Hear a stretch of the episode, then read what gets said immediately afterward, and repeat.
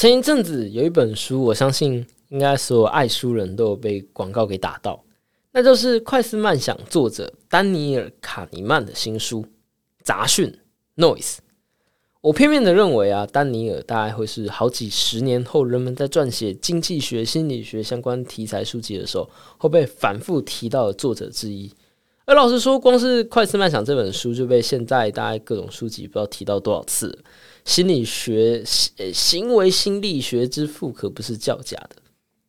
这本书的巨大成功啊，也就是我说的是《快思慢想》这本书啊，它的巨大成功也在累让一个名词在近几年大红大紫，可以说是上至学者，下至市井小民都在聊的一个词。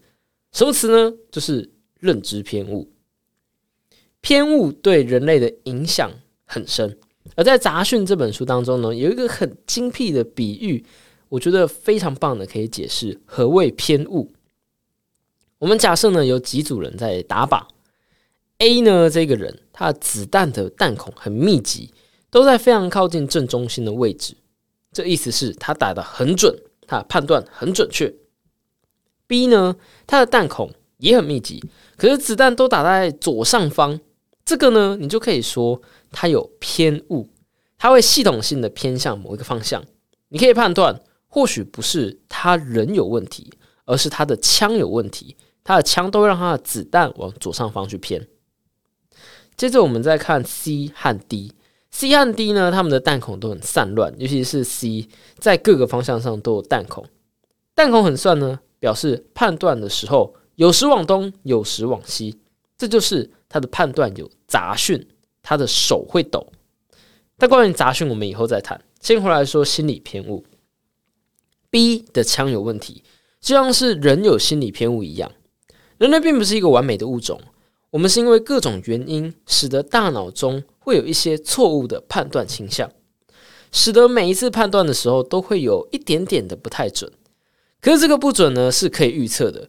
如果你数量很大，你就会看到大部分的人在类似的环境下有差不多的偏误。它不是打在中心，可是它会聚集在同一个区域。这就是心理偏误。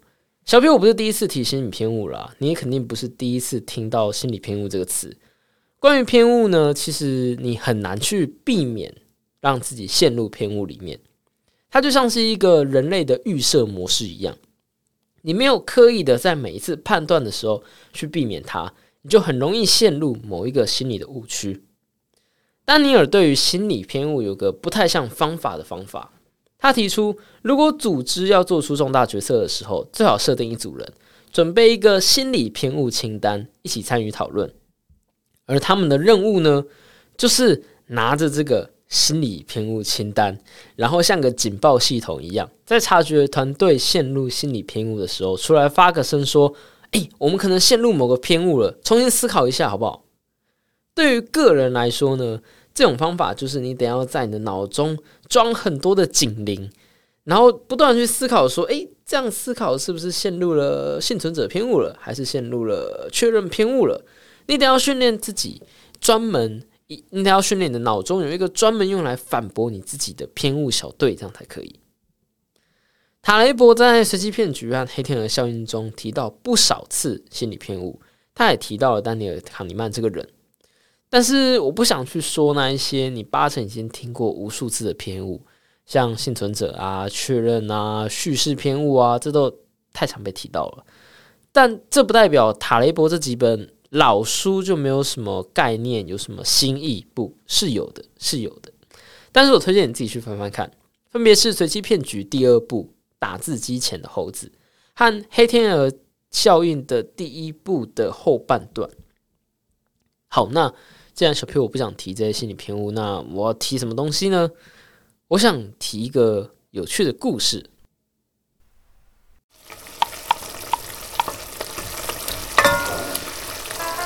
每周两小时，帮你养成阅读习惯。这里是舒食料理读书会。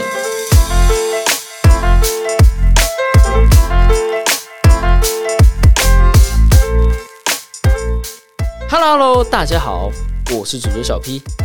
今天的题目是：试着靠黑天鹅赚钱是个好选择吗？你还记得尼洛这个人吗？如果你还记得他的话，你八成也还记得尤金尼亚这个人。尤金尼亚在威尼斯的丹尼里尼饭店大厅，他是在这里呢遇到尼洛这个人。当他们在闲聊的时候啊，尤金尼亚的某一任哲学家丈夫不安地看着他们。这个时候，尤金尼亚突然明白，他必须要和尼洛进一步的交往。起初，他们的交往是偷偷摸摸的。可是，当尤金尼亚受不了她本来丈夫的紧迫敌人之后，打电话给律师，他们便公开开始交往。而意外的是，律师似乎不觉得这是个意外。尼洛当时行动不便，因为在约翰亏钱、尼洛赚钱的那一天之后呢，他就变得有点高傲。他的高傲并非展现在财务上，而是展现在他开始玩一些高危险运动，包括那一次让他躺在医院好几周的直升机飞行。这里倒不是要说尼洛和尤金尼亚从此就过上了幸福快乐的生活，不，他们很快就告一个段落了，因为他们极为不同。你甚至可以说，尼洛和尤金尼亚就像是白昼和黑夜一样，连生活习惯也是，就像白昼和黑夜一样。这里要说的呢，不是他们的感情故事，这里要说的是，尤金尼亚给了尼洛一本小说，这本小说叫做《达达的沙漠》。一九四零年，迪诺布扎迪用意大利语写下了《达达的沙漠》这本小说，故事描述一位叫卓果的年轻军官。他刚从军校毕业，就被调往遥远的沙漠军事基地巴斯彻尼。他要在这里保卫他的国家不受鞑靼人的侵犯。这个堡垒周围一无所有，只有荒地。